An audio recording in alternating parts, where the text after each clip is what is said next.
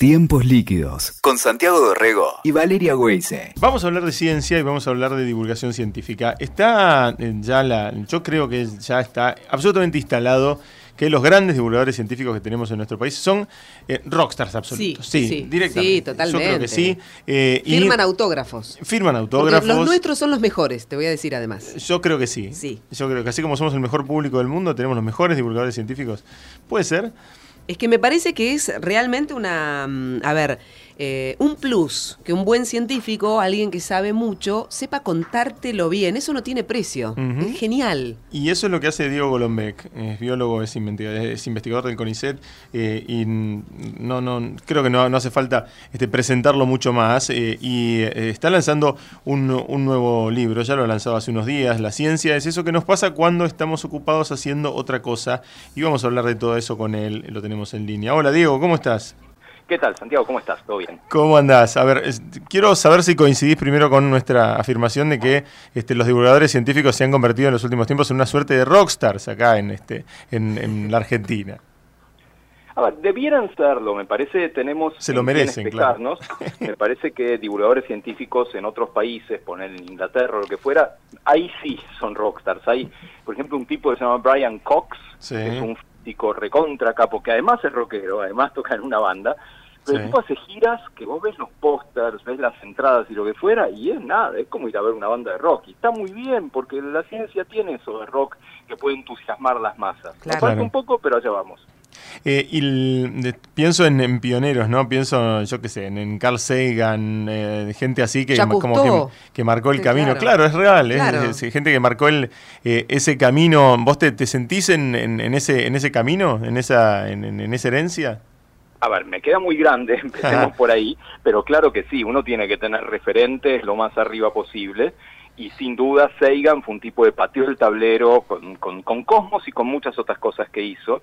De hecho, en los que estudian estas cosas hay hasta un síndrome Sagan, que Ah, es de aquellos científicos que se exponen tanto al mundo, que, que comunican tanto que después la comunidad científica un poco les da la espalda, ¿no? Como, no, no, no, para vos querés ser famoso, anda ya, no vuelvas con nosotros. Y eso le pasó un poco a Carl Sagan pero lo que ha hecho es monumental. Está muy bien que nombren a, a Cousteau y está muy bien que nombremos a Brian Cox, a Oliver Sacks, a una cantidad de tipos, o por qué no una Adrián Paenza. Claro, claro que sí, sí. Claro. De hecho, nuestros este, pioneros aquí.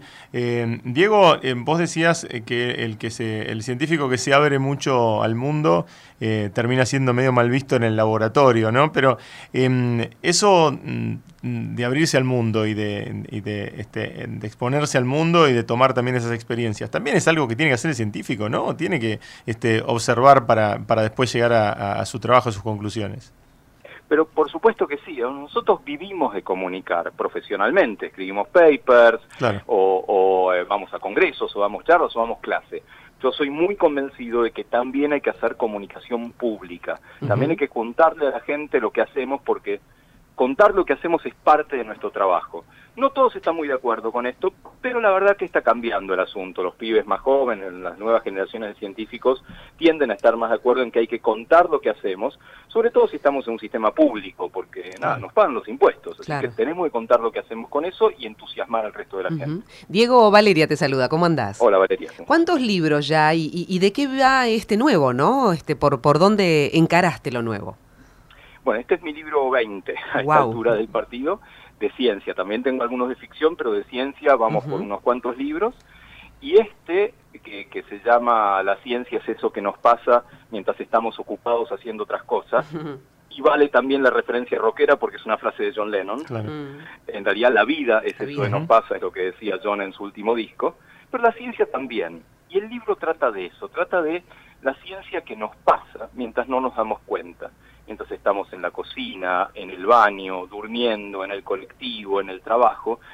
Si nosotros pudiéramos ver esas cosas que nos pasan un poquitito con ojos de científico, con, con ganas de hacer preguntas, nos iría mejor sin duda, pero además lo disfrutaríamos mucho más parece que hacer preguntas como que no queda tan bien, ¿no? Mirá si estoy preguntando un disparate o si me dicen que no saben. Claro. No, la ciencia parte de esas preguntas y eso es lo que cuento en el libro, así como dividido en distintas situaciones cotidianas, dónde está metida la ciencia y lo bien que la podemos pasar.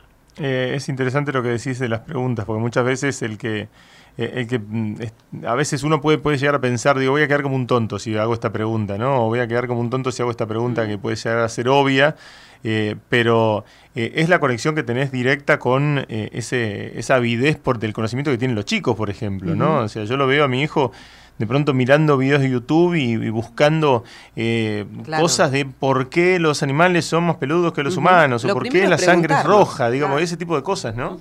Esa es la actitud científica que en algún momento después perdemos. La educación formal creo que tiene algo que ver con perder esto.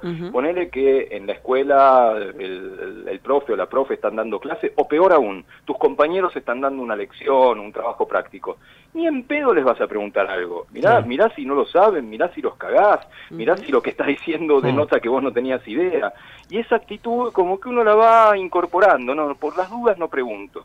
Y entonces no hay ciencia posible. Picasso decía, todos los niños nacen artistas claro, tenía razón, pero también nacen científicos, cuando hacen preguntas, cuando hacen experimentos, cuando queman hormigas con la lupa, están haciendo ciencia. y eso es lo que tenemos que recuperar en cualquier edad. ¿Vos crees, Diego, que el, eh, método científico se tendría que, enseñar como una materia en el colegio? ¿Que tendría que haber una, materia específica así de, de método científico? no sé si de método científico, pero que el pensamiento científico tendría que estar incorporado en la escuela casi te diría mucho más que las disciplinas científicas, no tengo duda. Porque poner en la primaria casi no hay ciencias naturales, por ahí con suerte una germinación del poroto que está buenísima, pero, pero es lo que hay, hay muy pocas horas. Y después en la secundaria tenés las cosas como compartimentalizadas, ¿no? Tenés la hora de física, la de química, la de matemática, y no tienen nada que ver una con la otra. Claro. Pero ¿dónde pensás? ¿Dónde está el lugar para pensar científicamente, para hacerte preguntas, para, para tratar de resolverlo con algún experimento, para eh, interpretar ese experimento, te haya dado lo que te haya dado? En general no tenés tiempo para eso. Yo creo que esa manera de enseñar cambiaría completamente las cosas. Diego, qué gran aporte han hecho con el Centro Cultural de la Ciencia, allí en, la calle Godoy Cruz, ¿no? Este, es un, acercamiento, una invitación desde lo lúdico, ¿no? Para empezar a, hacernos justamente ese espacio. Es un gran orgullo, la verdad, dentro de lo, que venimos haciendo. Eh, la verdad que es bárbaro porque ha apelado a muchísima gente. Tiene, por un lado, un museo interactivo de ciencia, se llama Lugar a Dudas, pero también tiene un montón de talleres y espectáculos. Y fíjate el, nombre, ¿no? Centro Cultural de la Ciencia. Es hermoso. está diciendo? Que la ciencia es parte de la cultura. Tal cual. Y eso no es lo que la mayoría de la gente piensa. Es verdad. La cultura está acá, la ciencia por otro lado. Nosotros queremos recalcar que no, que la ciencia es parte de nuestra cultura y tenemos que mostrarla así.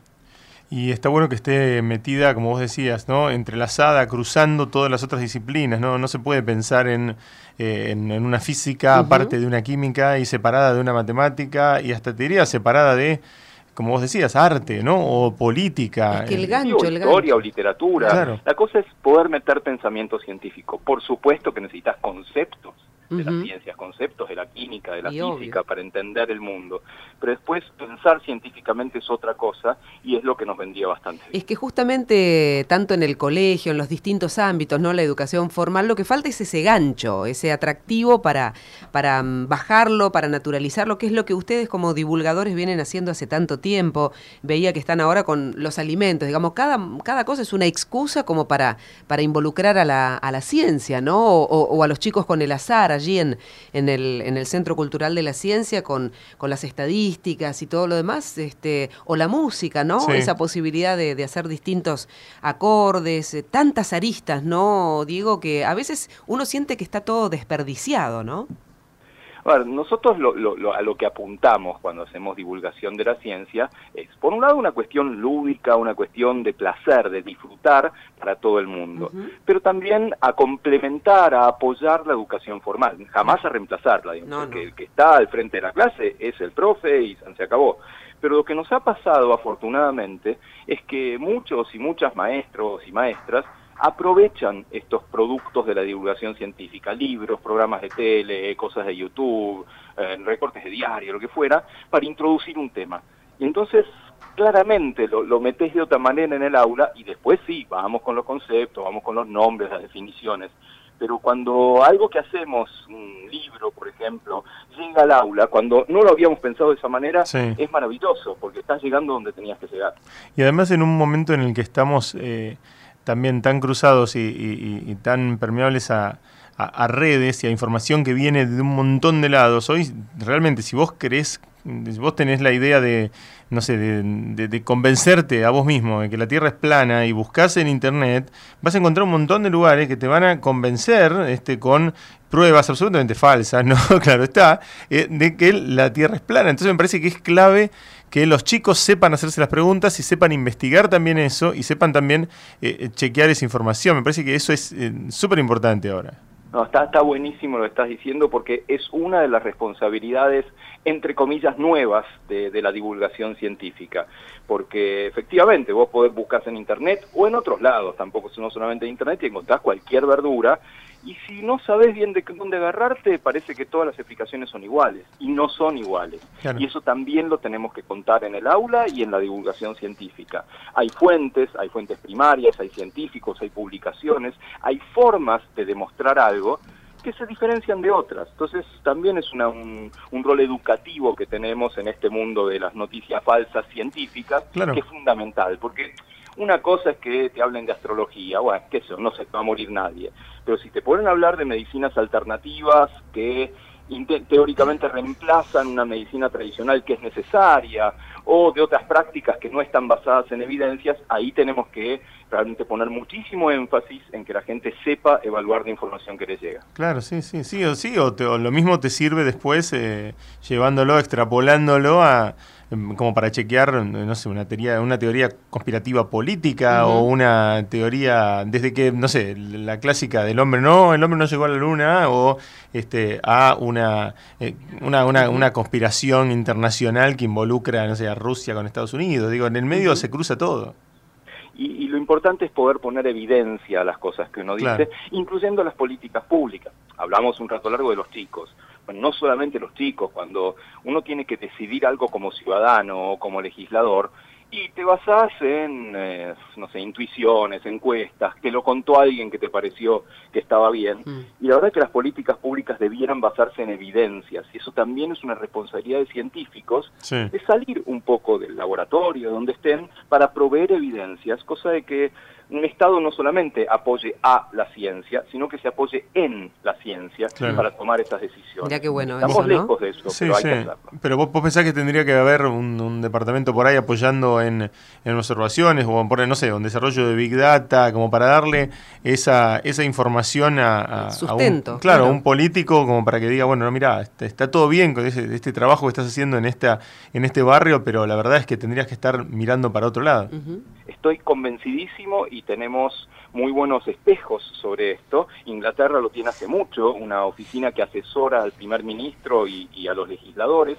España acaba de inaugurar una oficina científica en el Congreso, dentro del Congreso, para que cualquier ley que tenga, que necesite un sustento empírico de evidencia, tengan donde recurrir. En Argentina hay iniciativas y el, lamentablemente ex Ministerio de Ciencia, hoy Secretaría, la, Secretaría de, Articulación que, conduce Agustín Campero, tiene este proyecto de que haya científicos que asesoren a legisladores. Es decir, Inglaterra, gobierno hay algo de eso. Inglaterra y España son como de avanzada en este sentido, ¿no? Bueno, España te diría muy recientemente, digo, eh, cuando estuvo también a punto de peligrar esto de, todo el movimiento científico que, había en España y el, nuevo gobierno que asumió le dio bastante fuerza. a un astronauta, un físico astronauta, a, cargo del Ministerio de Ciencia y una de sus acciones fue esta.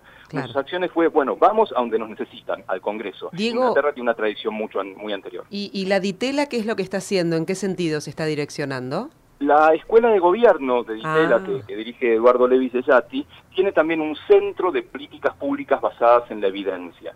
Entonces, la idea es eso, asesorar desde la universidad, en este caso privada, pero la universidad al fin, a decisiones. Y otro ejemplo muy interesante es, se está presentando ahora, creo que la semana que viene, un libro compilado por los chicos del Gato y la Caja, que son unos divulgadores maravillosos realmente y muy populares, han sabido aprovechar muy bien los nuevos formatos. Son excelentes. Que se llama Pensar con otros. Y es un libro sobre esto, sobre tomar decisiones en conjunto basadas en la evidencia y en la razón.